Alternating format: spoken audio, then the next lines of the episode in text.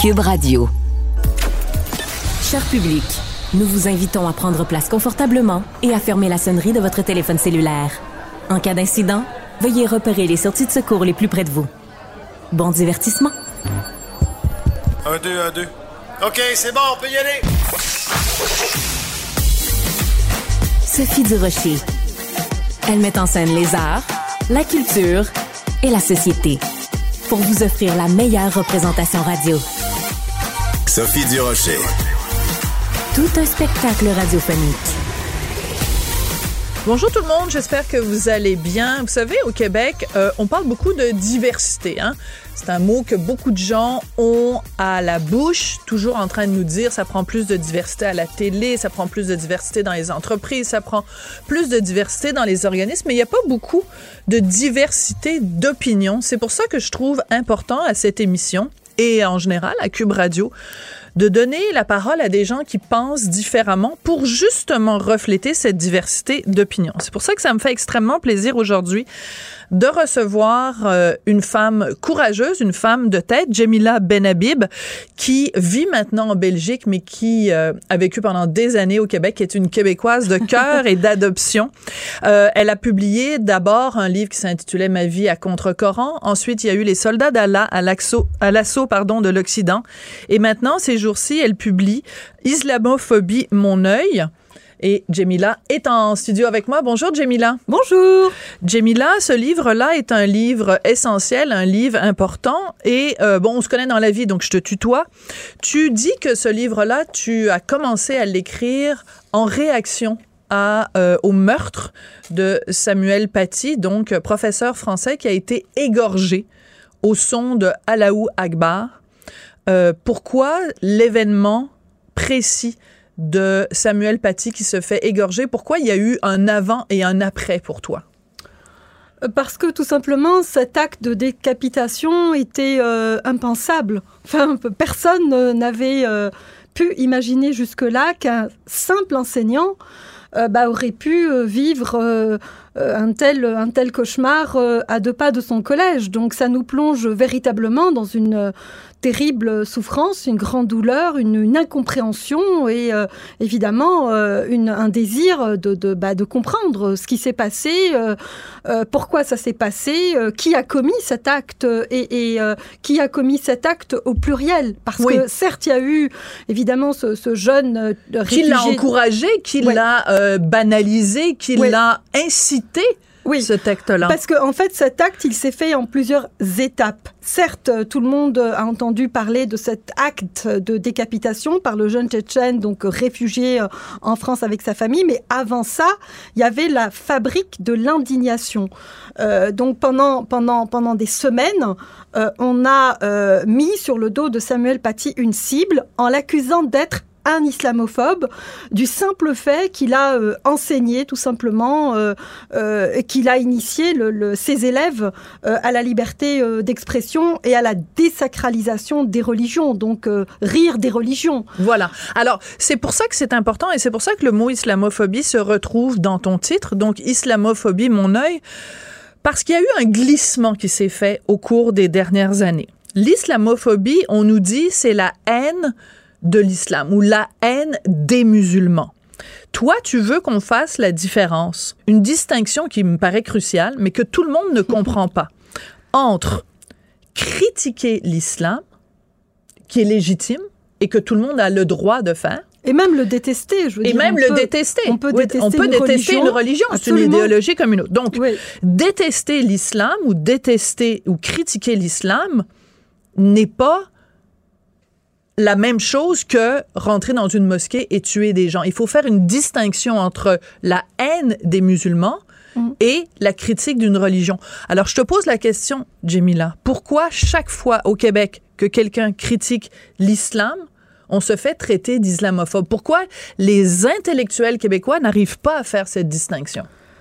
Parce que tout simplement, ils, euh, ils sont dans l'incapacité d'admettre que les musulmans eux-mêmes critiquent leur propre religion et, combattent les excès de leur religion.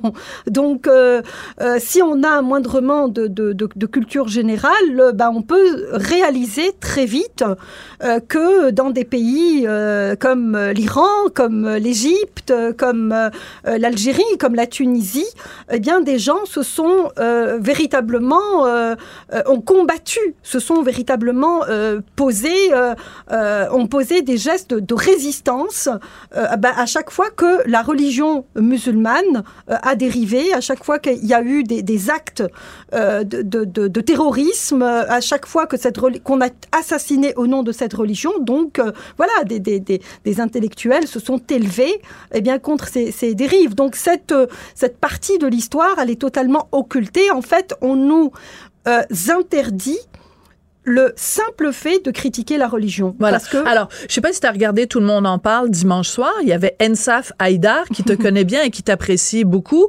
Euh, Ensaf Haïdar, donc l'épouse de Raif euh, Badawi, elle était euh, interviewée à Tout le monde en parle pour euh, parler du film En attendant Raïf. Et Guy Lepage lui a posé une question qui, qui est correcte. Hein? Je critique pas la question de, de Guy Lepage, mais il lui a demandé euh, certaines personnes vous traitent d'islamophobe, Madame Haïdar, l'êtes-vous? Et j'ai adoré la réponse d'Ensaf Haïdar. Elle est partie à rire en disant mais je suis musulmane. C'est comme mm. si vous me demandiez si je, je me haïssais moi-même. Et elle a dit par contre je critique l'islamisme. Je n'aime pas l'islamisme. Comment se fait-il qu'Ensaf Haïdar est capable de dire les choses de façon aussi simple et que, je reviens encore avec ça, une certaine élite intellectuelle au Québec ne comprend pas cette distinction-là. Ben, c'est tout simplement, c'est ça, c'est nous refuser cette, cette possibilité d'être des citoyens à part entière. Je veux dire, quand on est un citoyen, eh bien, euh, on est dans le débat d'idées. Et donc, rentrer dans le débat d'idées, c'est avoir un certain bagage, des arguments, euh, euh, une démonstration pour révoquer telle thèse, étayer une autre, appuyer une, école de pensée, que sais-je. Donc, il s'agit de ça. Il s'agit vraiment du débat d'idées. Et force est de constater que au Québec, on craint le débat d'idées. On n'aime pas le débat d'idées. On, on, on refuse le débat d'idées lorsqu'il s'agit de thématiques bien précises. Et tout ce qui est euh, islam, tous les débats entourant l'islam, euh, eh bien, euh, on les évite. Alors, la meilleure preuve qu'on évite ça, c'est que, bon, on l'a appris à l'émission le, Monde à l'envers vendredi. tu as confirmé à Stéphane Bureau que les éditeurs québécois avaient été trop frileux et que bien que ton livre ait été publié d'abord en Belgique par un éditeur belge, aucun éditeur québécois n'a voulu embarquer dans l'aventure et éditer ce livre au Québec. Moi, si j'avais entendu, mettons, Léa Clermont-Dion déclarer euh, à une émission de grande écoute que euh, elle ne pouvait pas publier un livre au Québec, je te jure que Rima El Khoury dans la presse, puis euh, Odile Tremblay dans le dans le Devoir aurait écrit un texte en disant qu'est-ce qui se passe au Québec, et c'est le silence média depuis vendredi, Jemila c'est inquiétant. Ça m'inquiète, ce silence. Ça me fait peur. Ça me fait peur, Jamila.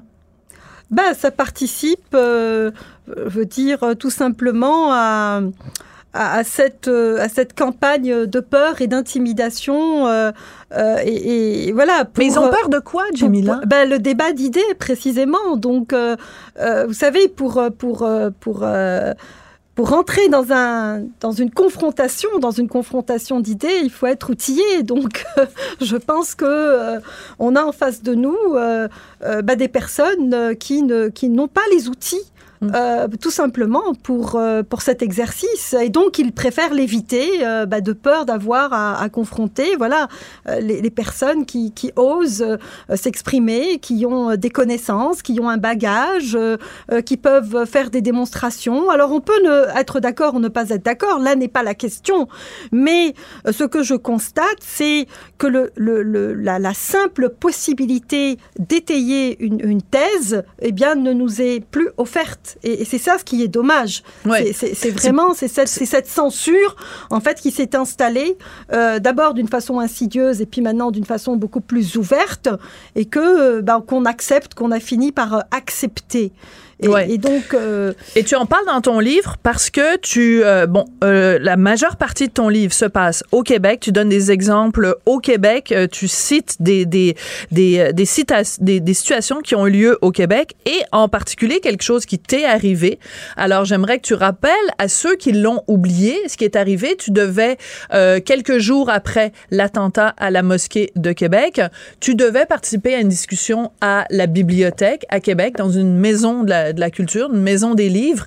Qu'est-ce qui s'est passé, Jamila, pour rappeler, rafraîchir la mémoire à tout le monde? Bah, en fait, moi, j'ai été invitée euh, par la Maison de la Littérature euh, pour euh, donner tout simplement une présentation, pour participer donc à une discussion autour de mon parcours d'auteur, comment j'en suis arrivée à écrire sur les sujets donc que je traite. Donc moi, je n'ai rien demandé à personne, je n'ai rien cherché à, faire. En fait, c'est cette Maison de la Littérature qui m'a contactée pour m'offrir en fait une tribune. Et aussitôt la tuerie de, de, donc euh, a été donc a, a été euh, annoncée et nous a et nous a bouleversés. Euh, eh bien, on a décidé euh, de me retirer tout simplement cette cette possibilité de, parler de mon cheminement littéraire. On avait peur de ce que tu aurais pu dire avant même que tu le dises et avant même de savoir ce que tu aurais eu à dire sur le sujet. Donc, c'est même pas... c'est de, de la censure préventive. C'est hallucinant. Ben, en fait, euh, c'est pas juste ça. C'est que euh, on m'a accusé euh, par, en- enfin, on m'a accusé d'avoir tenu des propos bah, que j'avais pas encore prononcés. Donc c'est pire que ça. Donc c'est vraiment Kafka. Donc voilà. Donc j'étais accusée. Donc j'étais déjà coupable. Bah, de dire ce que j'allais dire, alors que même moi, je savais pas ce que j'allais dire. Euh, et, et donc, ils ont préféré, donc, euh, comme, comme vous dites, euh, par prévention, eh bien, annuler cette, cette, cette rencontre. Et je dis bien annuler. Oui. Je ne dis pas retarder, parce que si on m'avait donné une autre date, bon, bah, j'aurais dit, bon, ça va, c'est c'est c'est pas, c'est pas bien grave. Mais ce que j'ai trouvé vraiment bouleversant dans cette situation, c'est que ben, on m'offrait plus aucune tribune. J'étais condamnée véritablement euh, au silence, quoi. Ouais. Et euh, la symbolique est quand même forte parce que ça se passe dans une maison de la littérature. La libre circulation des idées, c'est quand même un socle de la démocratie. Mm. Donc, si dans un lieu qui est consacré à, aux mots et au pouvoir des mots, Mm. on empêche quelqu'un de dire des mots, c'est quand même une très grande symbolique. Euh, ce livre-là est extrêmement euh, important. Euh, il sort euh, quelques jours ou quelques semaines après que Salman Rushdie, que tu cites dans ton livre, euh, a été la cible d'un attentat. Euh, Quelqu'un a essayé de l'assassiner et on a appris euh, dimanche que Salman Rushdie avait perdu l'usage d'un œil, perdu l'usage d'une main. Je vais te poser la question. C'est pas une question facile. Est-ce que tu as peur? Est-ce que tu trouves c'est dangereux aujourd'hui, en 2022, de publier un livre qui s'intitule Islamophobie, mon œil? Non, je me pose pas en fait cette question. euh, Jamais. jamais. Jamais. Vraiment jamais, jamais, jamais. Je, en fait, je préfère ne pas me la poser. euh, c'est ça. Moi, je me suis totalement euh, investie dans la résistance à l'islam politique. Euh, et voilà, je. je- À l'islam politique, c'est important de le dire. Parce que, non, mais encore une fois, il faut faire œuvre de pédagogie ensemble, Jamila. On en est rendu là. Il faut expliquer aux gens le sens des mots. Tu es en résistance contre l'islam politique. Oui, tout simplement. Donc, euh, à partir en fait, euh, à partir du moment où l'on choisit de s'inscrire dans cette trajectoire, eh bien, on sait qu'il y a des risques à prendre. Et moi, pour défendre mes idées, j'accepte de prendre tous les risques qu'il faut. Euh, je peux pas te parler sans invoquer ici euh, la situation des femmes en Iran. Tu étais samedi dernier à l'im- euh, T'es ému, je suis désolée. je voulais pas te, te troubler. Euh, les femmes en Iran, tu étais à la manifestation euh, samedi. Euh, Il y a des féministes québécoises qui se sont tues, qui ont refusé de s'impliquer alors qu'elles sont toujours prêtes à s'impliquer pour n'importe quelle cause. Et j'en ai interviewé une la semaine dernière à la radio qui m'a dit, ben c'est une question de choix. Les femmes en Iran, elles ont fait le choix d'enlever leur voile et on dénonce le fait qu'ici, le gouvernement québécois, avec la loi 21, ne donne pas le choix aux femmes musulmanes de porter le voile. Qu'est-ce que tu réponds à ces féministes-là? ben, en fait, ces féministes, elles ne sont pas seulement au Québec. Hein. c'est un mouvement, c'est une des dérives hein, du mouvement féministe, euh, donc le néo-féminisme, qui est plutôt euh, différentialiste et qui s'attelle à, déconstruire euh, l'homme occidental et qui ne voit pas en fait le patriarcat musulman et qui, qui s'est totalement désolidarisé des combats des femmes, mais pas seulement en Orient, partout sur la planète. Donc ces femmes, elles sont préoccupées par se gratter le nombril, c'est ce qui les intéresse, mais nos combats, les combats universels, les combats pour la liberté, pour la justice, pour la dignité, parce que les femmes en Iran, elles se battent d'abord pour leur dignité. Et ce sont des jeunes femmes. Ce sont des jeunes femmes qui sont à peine sorties de l'adolescence. Certaines sont encore dans l'adolescence et qui sont rentrées euh, en résistance. Euh, qui sont, euh, certaines ont été déjà assassinées. Certaines ont été jetées dans les prisons. Moi, je les trouve formidables. Je les trouve exceptionnelles parce que, bon, bah voilà, très tôt, elles s'affirment déjà comme être, comme être universel à côté des hommes et pas contre les hommes. Parce que ce qui est intéressant, c'est que c'est un mouvement qui est aussi soutenu par les hommes. Et c'est ça la beauté de la chose, c'est qu'aujourd'hui, euh, ce qui est intolérable à beaucoup d'Iraniens, c'est euh, la condition de leurs consorts, c'est la condition euh, de leurs amoureuses, de leurs mères, de leurs sœurs. Donc c'est ensemble que l'on peut bâtir une société différente et c'est ce que je souhaite de tout cœur euh, aux Iraniennes et aux Iraniens et euh, dans l'ensemble du monde musulman de façon générale parce que notre problème euh, c'est véritablement la liberté et la démocratie donc les gens se battent pour la liberté et la démocratie et pour que ce, cet horizon puisse survenir eh bien il faut séparer les pouvoirs politiques et les pouvoirs religieux et ça on ne peut pas y arriver sans la critique de l'islam. C'est très bien dit, très bien résumé. Euh, œuvre de pédagogue, encore une fois, euh, pour nous expliquer les choses, nous ouvrir les yeux. Islamophobie, mon œil, Jamila Benhabib. Merci beaucoup d'être venue aujourd'hui, Jamila. Merci infiniment, Sophie. Merci. Sophie Durocher. Divertissante. Elle sait comment se donner un spectacle pour vous offrir la meilleure représentation.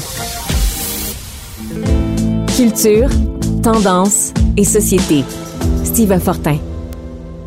Steve, bonjour. Écoute, Radio-Canada a annoncé que c'était fini pour le gala Québec Cinéma. On se rappelle qu'avant, ça s'appelait les Jutras. Euh, on se rappelle qu'à une certaine époque, c'était au mois de février, ça a été mis au mois de juin. On se rappelle aussi que les deux dernières éditions de ce gala étaient plates, plates, plates, plates, plates. Est-ce que tu pleures aujourd'hui le départ du gala Québec Cinéma?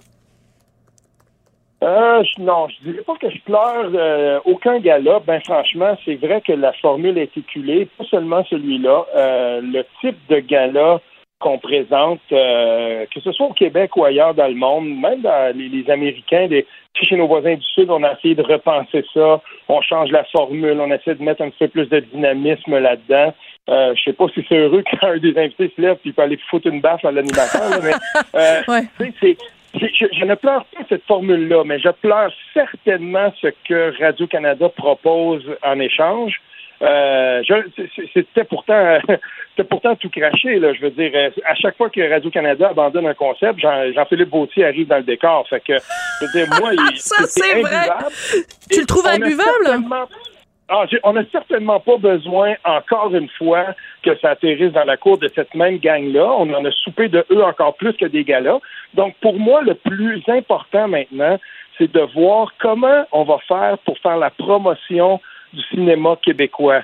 Et c'est dans le mandat de Radio-Canada. Ça fait partie du mandat de Radio-Canada que de le faire ça. Et manifestement, ça ne les intéresse plus ben je vais profiter de cette tribune-ci pour dire quelque chose qui, euh, on dira oui, on sait bien, c'est québécois, mais euh, j'aimerais quand même rappeler aux gens que euh, sur la plateforme Éléphant, on vient de juste annoncer la semaine dernière deux longs métrages qui sont réalisés par André Brassard, qui ont été restaurés et qui sont disponibles. Parce il était une fois dans l'Est, et puis le soleil se lève en retard, et même le soleil se lève en retard, il va être à la Cinémathèque québécoise le mois prochain. Ben, savez-vous quoi? Il y a des gens qui, qui... Le cinéma québécois, il est dynamique. Euh, il, y a, plein d'acteurs et de réalisateurs. Je veux dire, il y a un dynamisme là. Mais malheureusement, Radio-Canada, c'est un éteignoir de ce cinéma-là. Parfait.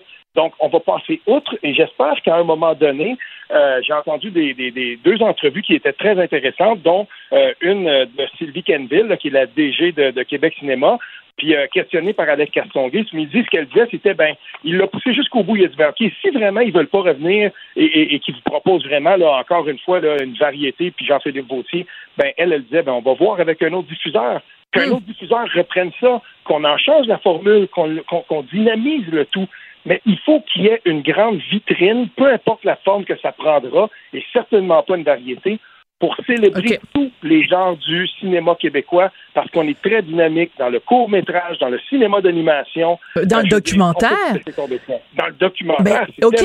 Alors regarde, rappelle-toi quand euh, euh, Félix Rose a fait ce film extraordinaire, vraiment très prenant, bouleversant, Les Roses. Bon, le, le, public a embarqué. Moi, je suis allée voir ce film-là au cinéma du musée. C'était rempli de jeunes dans la salle. C'est vraiment un film adopté par le public, adopté par la critique, etc. Écoute, il était même pas dans la, dans la sélection des prix du public euh, au, au, gala. Pour te dire à quel point le ben, gala était rendu déconnecté même du milieu qu'il était censé représenter. Donc, moi, je, suis d'accord avec toi. Il y a un dynamisme extraordinaire. Il y a plein de bons films qui se font au Québec. Il y a aussi plein de navets. Et moi, je pense qu'à un moment donné, il va falloir le dire qu'il y a des films québécois de schnout qui se font et il n'y a pas un seul critique au, au, Québec, à, à part ma petite personne, qui dit les vraies affaires et qui dit ce film-là, c'est un navet. Moi, je l'ai fait une fois avec euh, le film, euh, je l'ai fait avec Hochelaga, je l'ai fait avec, euh, je l'ai fait avec le film sur la Bolduc. Écoute, le milieu m'a boudé pendant des mois comme si j'avais dit l'empereur est nu. Ben oui, il faut le dire, l'empereur est nu. S'il est tout nu, l'empereur. Ben oui, mais il n'y a pas que le cinéma québécois. tous les cinémas produisent des, des, des petits chefs-d'œuvre des fois des chefs-d'œuvre qui passent sous le radar et des navets. Et le cinéma québécois n'est certainement pas. Euh, non. on, ne, doit pas euh, dorloter le cinéma québécois au point où on ne sera pas capable d'en faire une critique, une, une vraie critique. Mais c'est ça qu'on fait en ce moment. C'est ça qu'on fait ah, en ben ce moment.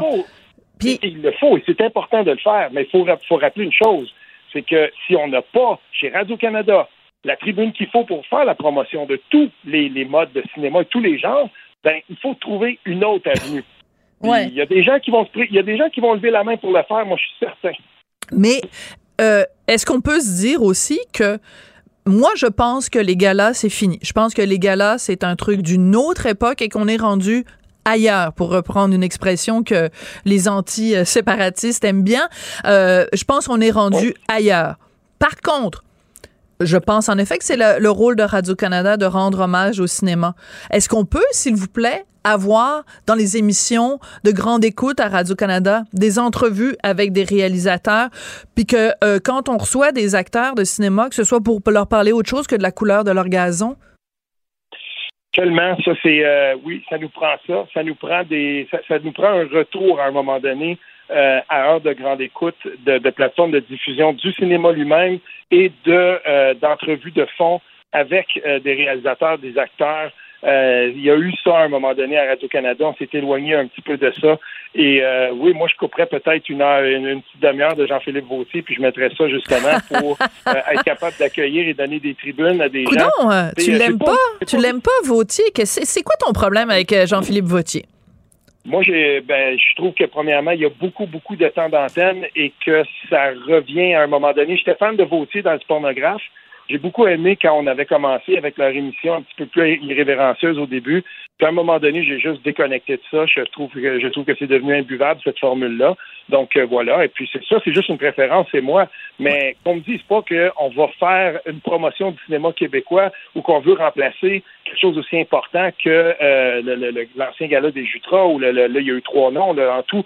Mais je veux dire ça, on peut pas, c'est pas ça, ça prend autre chose. On a besoin d'un petit peu plus de substance.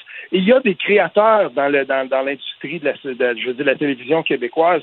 Euh, quand les gens de, quand on avait décidé de faire un, une émission de fin d'année un petit peu plus pour les jeunes. Je veux dire, il y, avait eu, euh, il y avait eu la gang qui était à Télé-Québec, était tellement, c'est tellement intéressant ce qu'ils faisaient. Ben, on peut trouver une autre formule. Oui, mammouth. Tu parles de mammouth, c'est ça? nos formules complètement. Oui. OK. Ben non. Alors, on va, on va demander à la gang qui fait mammouth de réinventer un gala du cinéma québécois, peut-être à Télé-Québec. euh, merci beaucoup, Steve. Très intéressant comme discussion. Oui, salut, à demain. Sophie Durocher. Un savoureux mélange artistique de culture et d'information. C'est tout en anglais. Sophie Durocher. C'est toi qui as tiré la sonnette d'alarme? Le Québécois moyen était euh, quelqu'un qui subissait et qui se disait je ferme ma gueule que je veux pas perdre ma job. La rencontre. Cet asservissement, cette servitude volontaire. C'est quelqu'un qui va dire par exemple moi j'étais allé à l'urgence là, j'ai attendu 6 heures, OK? La rencontre Nantel Durocher. Hé, hey, Guy Nantel, il y avait ton, ton, ton visage, ton charmant visage ce matin dans le journal? Ah, ça, j'ai pas vu. C'est une pub ou quoi? Oui, c'est une pub pour, euh, pour ta chronique, pour annoncer que, que, que, que tu es en chronique avec moi tous les jours. Bon, t'es-tu content? Ben moi, je suis super contente. Même si, même si mon nom était pas là, ton nom était là, c'est ça qui est important. Moi, je... je... Ben, ils mettent les, les, les, gens les plus accrocheurs. Ah! Ils veulent que les gens je savais, je le savais en disant ça. Après, là, tu, tu, me tends trois perches. Là, ben à un moment donné, j'ai dit, je, je pourrais pas résister à ma nature. Ouais, mais ben, je vais dire juste quelque chose là aussi. Euh, quand c'est une pub pour Isabelle Maréchal, ils mettent pas le nom de, de, de Mario. Puis quand c'est une pub pour euh, Stéphane Bureau, ils mettent pas non plus le nom de Philippe euh, Vincent Foisy. Fait que c'est pas un petit traitement de faveur pour Guy Nantel, c'est la même chose pour tout le monde. Euh, Écoute, si ça te satisfait comme ça, il n'y a aucun problème. Euh, euh, soir de première pour toi, donc on va te dire ben gros caca, on va te dire merde comme on dit aux artistes et on passe à un autre sujet. Écoute, les les l'ordre des infirmières et infirmiers du Québec qui trouvent rien de plus important que de nous dire comment on doit se déguiser à l'Halloween.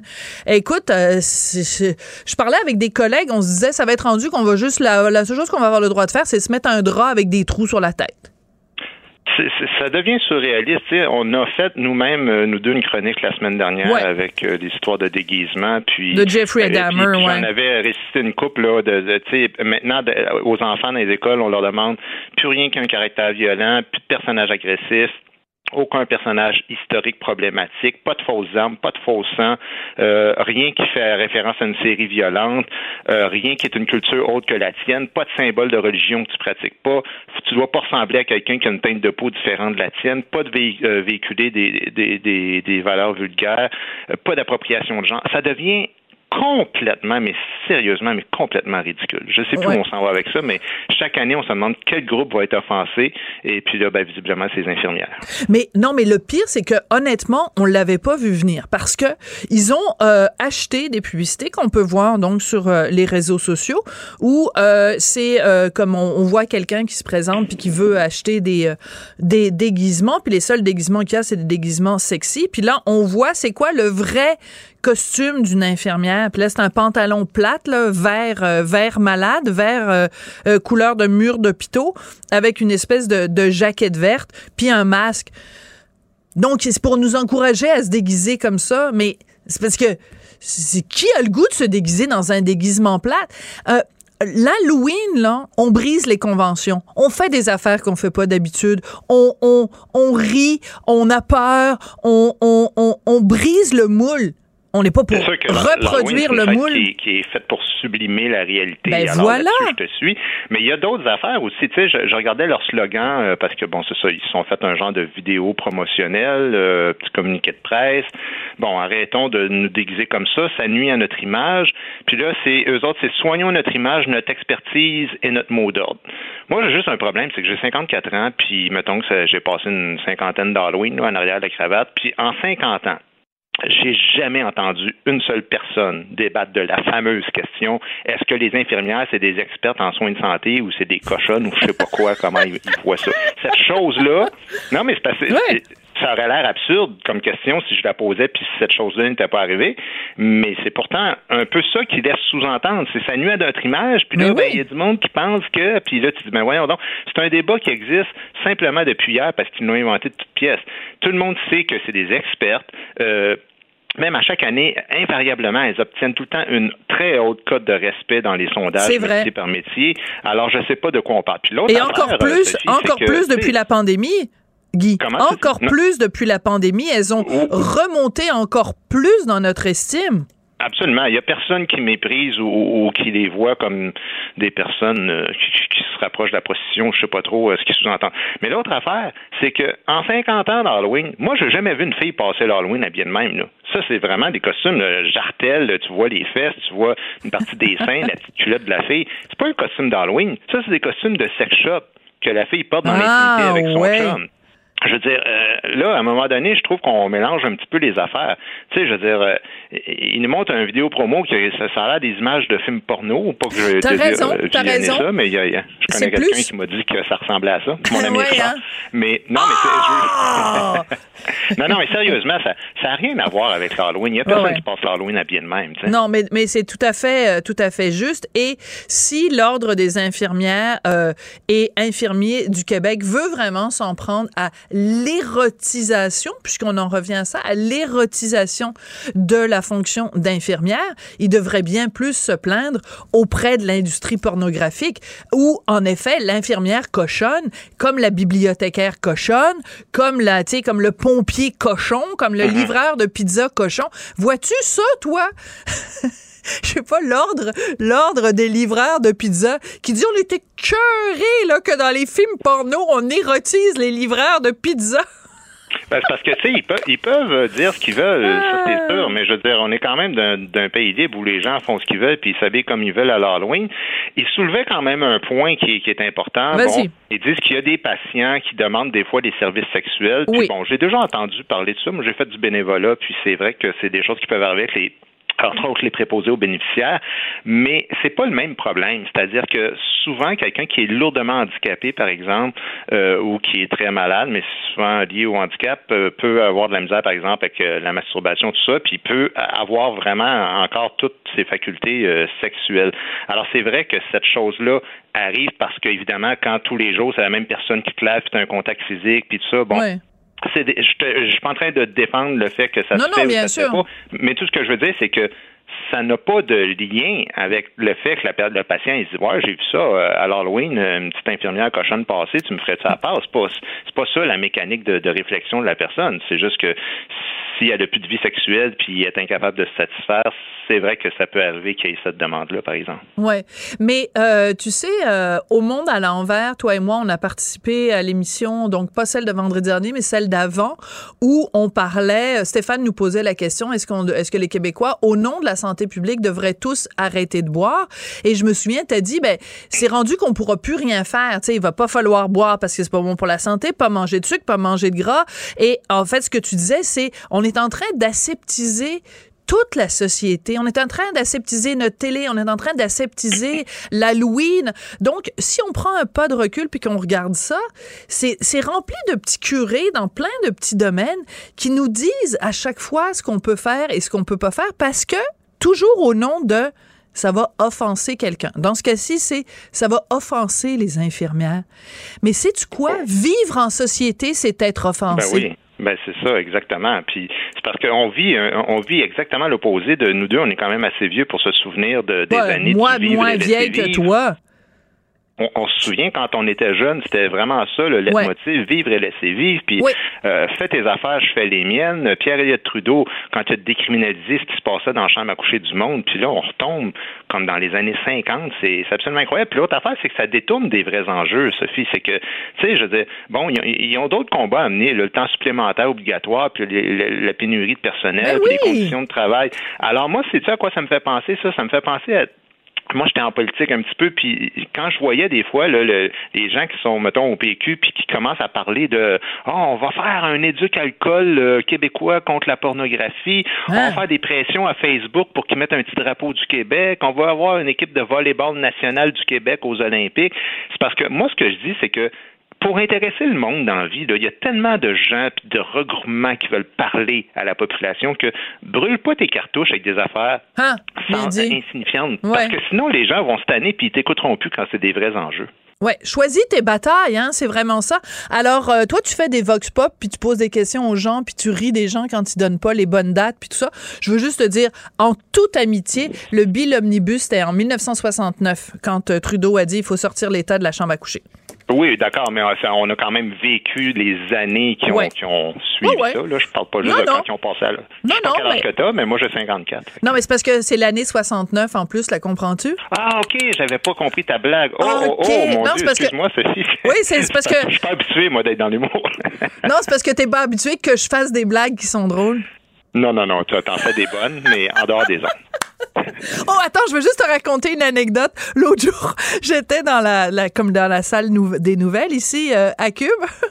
Mais je te nommerai pas, Marianne. Euh, Marianne Bessette, je te nommerai pas. Donc, j'étais dans la salle des nouvelles avec euh, plein de jeunes collègues et puis j'ai dit, savez-vous qui m'a déjà dit que j'avais aucun sens de l'humour? Et là, Marianne Bessette, pour pas la nommer, a répondu, ben, ben du monde, j'imagine. Alors que je voulais raconter la fois où Gilbert Rozon m'avait dit que j'avais aucun sens de l'humour. Bon, merci beaucoup, euh, Guy. Grand plaisir, Sophie. Merci à toi. À, À tout bientôt, puis merde pour ce soir. Oui, merci. Bye-bye. Elle se déplace du côté court au côté jardin pour couvrir tous les angles de la nouvelle. Pour savoir et comprendre, Sophie Durocher. On a tous une chanson des bébés qu'on préfère quand on fait jouer, que ce soit dans un karaoké, que ce soit à la radio, n'importe quand, une chanson des bébés. Tout le monde chante. C'est pour ça que tout le monde va se précipiter pour acheter la biographie des bébés, La folle aventure des bébés, euh, écrite par l'auteur, journaliste et documentariste Nathalie Roy. Bonjour Nathalie. Bonjour Sophie. Écoute, Nathalie, euh, quand j'ai dit aux amis, aux plus jeunes, dans la salle des nouvelles ici, que euh, j'étais en train de lire un livre sur les bébés, euh, il y a une jeune euh, collègue qui m'a dit Hey, sais-tu que Ludovic, c'est le fils de Patrick Et moi, je lui ai répondu Hey, sais-tu que Patrick, c'est le fils de. C'est le père de Ludovic cette génération-là, ce, ce groupe-là a Oui. vraiment rejoint toutes les générations. Ah, toutes les générations, c'est des mélodies encore très accrocheuses. Puis Sophie, ça joue encore à la radio. Il y a des gens- chansons qui ont 30 ans là, qui jouent plus du tout parce que c'est dépassé, ça a mal vieilli. Mais tout le monde connaît, même les jeunes. Ça m'étonne pas non plus parce que Ludovic fait des chansons des bébés dans, le, sp- dans son spectacle. Mais vraiment, ça a traversé les générations. Alors, on va en écouter euh, un petit peu. Charlie va Oui. nous faire euh, jouer ça juste pour se mettre dans l'esprit, puis après, on va rentrer dans le cœur du sujet avec ton livre.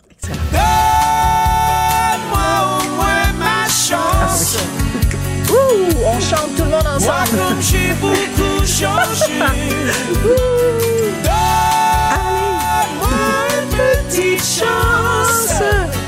Bon, alors tout le monde en régie est évidemment en train de se, se faire aller le, le popotin. Écoute, euh, j'ai beaucoup de questions euh, pour toi. Euh, ce que moi je découvre en lisant le livre, c'est à quel point au début les bébés voulaient chanter en anglais et c'est Luc Plamondon qui leur a dit les amis, soyez différents, chantez en français. Oui. Quelle bonne idée il a eu, Luc Quelle excellente idée, honnêtement, parce que ça a teinté toute leur carrière, parce qu'ils ont fait carrière en France également. Ils se sont distingués. C'était une époque, Sophie, je sais pas si tu te rappelles, c'est le début des années 90. C'était un peu noir, un peu triste, la chanson euh, québécoise. On se cherchait un peu, on allait vrai. vers l'anglophone, beaucoup, beaucoup. Et eux, grâce à Luc Plamondon, ce parolier extraordinaire, ont décidé de chanter en français. Cependant, ce qui était important, c'était que les, les chansons sonnent un peu comme de l'anglais. Alors, si tu vois les paroles, c'est toujours, ça coule. Fais attention, je pourrais m'en aller pour de bon. On n'a pas de grade, de, de mourir, de, de, tout ça. Ah. Ils voulaient pas ça, eux. Ils voulaient des chansons qui sonnaient un peu comme de l'anglais, mais en français. très très très intéressant. Au cœur de la de la, de la bébé mania, il y a l'aspect physique évidemment de Patrick Bourgeois, mais les deux autres gars Ouais. aussi. D'ailleurs, les bébés, c'était les beaux blonds. Oui. Ils étaient euh, évidemment pas blonds, des vrais blonds, mais bon, peu importe. les bébés, euh, ça a beaucoup joué sur des maudits beaux gars. Oui. Euh, dans quelle mesure ils étaient prisonniers de leur Mhm. apparence? Très prisonnier parce que, bon, au départ, ça a très bien été. Les deux premiers albums, les gars étaient rock, les gars étaient colorés. Et au troisième album, là, on a voulu changer un peu avec la chanson, entre autres, Tu ne sauras jamais. On les a habillés de veston, on a coupé les cheveux parce que les cheveux, c'était la marque des bébés. En tous Ben les oui. trois, là, François avait parfois les cheveux courts, parfois les cheveux longs, mais Alain Lapointe et Patrick Bourgeois avaient toujours les cheveux longs. Alors, euh, c'était vraiment leur marque. Et même qu'il y avait des fans en délire qui coupaient des mèches de cheveux, là. fou. Pour garder dans leur petit cahier rose et tout. Alors, quand est arrivé le troisième album, l'album 3 qu'on a appelé, le look a été changé et là, on a senti que non, les fans n'aimaient pas ça. Vois-tu, c'est tellement typé comme genre de musique. C'est un peu comme certaines lectures, certains types de lectures. Quand on veut changer, les gens ne suivent pas toujours. Alors, eux, ils ont un peu été prisonniers de cette image-là. L'album 3 a moins bien marché. C'est là qu'ils sont séparés par la suite. Voilà. Après, il y a eu évidemment aussi, on peut pas euh, passer à Mm. côté cette fameuse chicane financière d'abord entre euh, François et Patrick, euh, qui a jamais été résolue. Non. Ça, c'est une grande tristesse quand même quand des gars qui ont été si proches l'un de l'autre. Euh, c'est fou comme l'argent peut briser des amitiés. Euh, absolument, parce que leur amitié pendant les six premières années, pendant le gros de la Bébémania, c'était exceptionnel. C'était trois gars qui venaient de milieux totalement différents, mais Tu l'expliques bien dans le livre. ils ont su vraiment créer, une, avoir une complicité ensemble. Et bon, c'est sûr que dans des groupes, il y a souvent des injustices. Patrick était le leader. Euh, il y avait des revenus que les autres n'avaient pas nécessairement. Bon, faut dire qu'il écrivait les mélodies, c'est important aussi. Alors, il y en a qui se sentaient un, un peu offusqués de ça. Ça a donné lieu plus tard, malheureusement, à une poursuite pour, Sophie, 30 000 dollars. Ouais. 30 Une amitié brisée. Mais c'était plus que ça. C'était un peu la peine. Et, et ce que je trouve malheureux, c'est que ces deux gars-là s'aimaient profondément. Ça, c'est clair. Mais euh, la vie les a séparés comme ça. Ils sont décédés tous les deux, malheureusement, beaucoup trop jeunes, mais avec une peine d'amitié très importante dans le cœur. très triste. Et c'est extrêmement bien raconté dans le livre. Une autre Ah, chose que tu racontes très bien, Nathalie, dans le livre, ce sont les derniers instants Mm. de vie, le de- dernier souffle de vie de Patrick Bourgeois. Comment on fait pour écrire sur la mort de quelqu'un sans être, euh, euh, en- gardant une certaine pudeur, disons ça comme ça? Oui, c'est c'est tout un défi, d'autant plus que c'était ma première biographie. J'ai l'habitude d'écrire des romans. Là, c'est une bio mais je tenais pour cet extrait-là, par exemple, c'est clair, clair que ça allait être véridique jusqu'au bout des doigts. Et honnêtement, j'ai fait parvenir les deux, trois paragraphes à Mélanie, la conjointe de Patrick, pour être certaine que je me trompais pas, pour être certaine de mettre les bons mots, parce que j'ai inventé des dialogues. C'est- Il y a pas beaucoup d'extraits qui ont été lus par des gens, mais celui-ci, je me disais, moi, j'étais pas là dans la chambre, puis je veux vra- vraiment bien raconter. Puis tu vois, il y a quasiment rien qui a été changé. Et c'est l'amour. C'est l'amour qui transparaît dans ce passage-là. Et c'est ce que j'ai essayé de faire. Tu sais, je me suis posé beaucoup, beaucoup de questions en faisant cette biographie-là, parce que justement, c'est des vraies personnes. Je, je, je- je sais qu'elles elle est pas parfaite, j'en suis consciente. Il y a peut-être des gens qui vont, tu sais, c'est ma perception à la, à la fois aussi. C'est ma vision. J'avais parfois plusieurs versions. J'ai dû en prendre une, en choisir une ou quelques-unes. Alors, mais je l'ai fait vraiment avec beaucoup de respect et beaucoup d'amour pour ces trois gars-là. Ouais, on le sent, on Mm. sent beaucoup et beaucoup de respect. Puis tu, tu termines le livre d'ailleurs en rendant hommage au un, un des, si ce n'est le plus grand mélodiste qu'il y a eu euh, au Québec, en la personne de, de Patrick euh, Bourgeois. Euh, quand on regarde la bébé mania, peut-être que les plus jeunes se rendent pas compte. Les filles s'évanouissaient. Il y avait des filles qui, en- qui écrivaient aux gars en disant je suis à la chambre euh, 107 du motel, viens me rejoindre après le spectacle. Euh, ils allaient sur les marches de leur appartement en mangeant un lunch en l'espoir de rencontrer les bébés. Euh, on n'a pas connu ça beaucoup. Tu sais, il y a eu la Beatle mania, il y a eu la Bruel mania, puis au Québec, la bébé mania. Peut-être dans le temps, mettons, de euh, Michel Louvain ou Oui. Lalonde. Tu vois, c'est, Oui. Mais, mais c'était fou débile. Bonne comparaison. C'était fou débile. Ça l'a été en France aussi. À ce point-là. Oui, oui, où là, vraiment, parce qu'ils ont euh, cartonné en France euh, sur quelques albums, sur une période un peu moins longue, mais quand même, c'était, ils étaient pourchassés par les fans en délire euh, dans, dans, sur la rue. Alors, c'était vraiment très, très intense. Et pourquoi aussi? C'est parce qu'ils étaient tellement généreux. Après un spectacle, les trois gars s'assoyaient Hmm. Ah, pendant ouais. des heures, signaient des autographes, prenaient des photos. Puis ils aimaient ça. Il y avait un réel plaisir. C'était des gars authentiques, honnêtement, là, à, avec leur public. Alors, c'est très intéressant parce que la préface est écrite par Mitsu Oui. et c'est ce que Mitsu dit. Elle dit, euh, c'est un public, euh, attends, qui aimait, un groupe qui aimait sincèrement le Oui. public. Et en plus, venant de Mitsu, c'est un beau compliment parce que elle-même, Mitsu, ça a jamais été fin. Ça a jamais été, euh, elle a jamais fait semblant. Elle Non. aimait le public. Voilà. Donc, c'est ça aussi qui fait que ben, le public le sent. Il sait que il- C'est pas fauné. On Oui. sent ces choses-là, je pense. On, et surtout que ils étaient tellement partout, en région, partout, partout, partout. Et il y avait toujours le même comportement. Et pour revenir à la bébé mania aussi, il y avait des chums jaloux, hein? Oh là là, que ça, c'était pas drôle, là. Il y a François qui, à un moment donné, s'est fait lever de terre par un Hells parce qu'il regardait un peu trop sa blonde. Oui. Ben, il y a eu des menaces de mort aussi à un moment donné. Oui, oui. Au Nouveau-Brunswick, ils ont dû euh, partir tout de suite après le spectacle. Pas de séance de signature, justement, parce que euh, c'est ça. euh, C'était. Ben, il faut dire que les gars, de leur propre aveu, euh, très libertins. Hein? C'était l'époque aussi. Ben écoute, Nathalie, vraiment une super, super, tu l'as dit, une biographie romancée. Donc, Oui. tous les faits, tout l'aspect factuel est là. Et en même temps, tu nous emmènes avec toi, t'imagines des personnages de fans, des personnages de journalistes. Donc, on a vraiment l'impression d'assister aux scènes. Comme un film, en fait. C'est vraiment euh, extrêmement bien écrit. On apprend plein de choses sur les beaux blonds. Merci beaucoup, Nathalie Roy. Merci à toi, Sophie. Toujours un plaisir. Alors, on va écouter un petit peu en sourdine, peut-être. euh, Donne-moi ta chance, hein, si on peut encore en écouter quelques lignes. Et ça va me donner l'occasion de dire merci à l'équipe, merci à Marianne Bessette à la recherche, merci à Charlie Merchant à la mise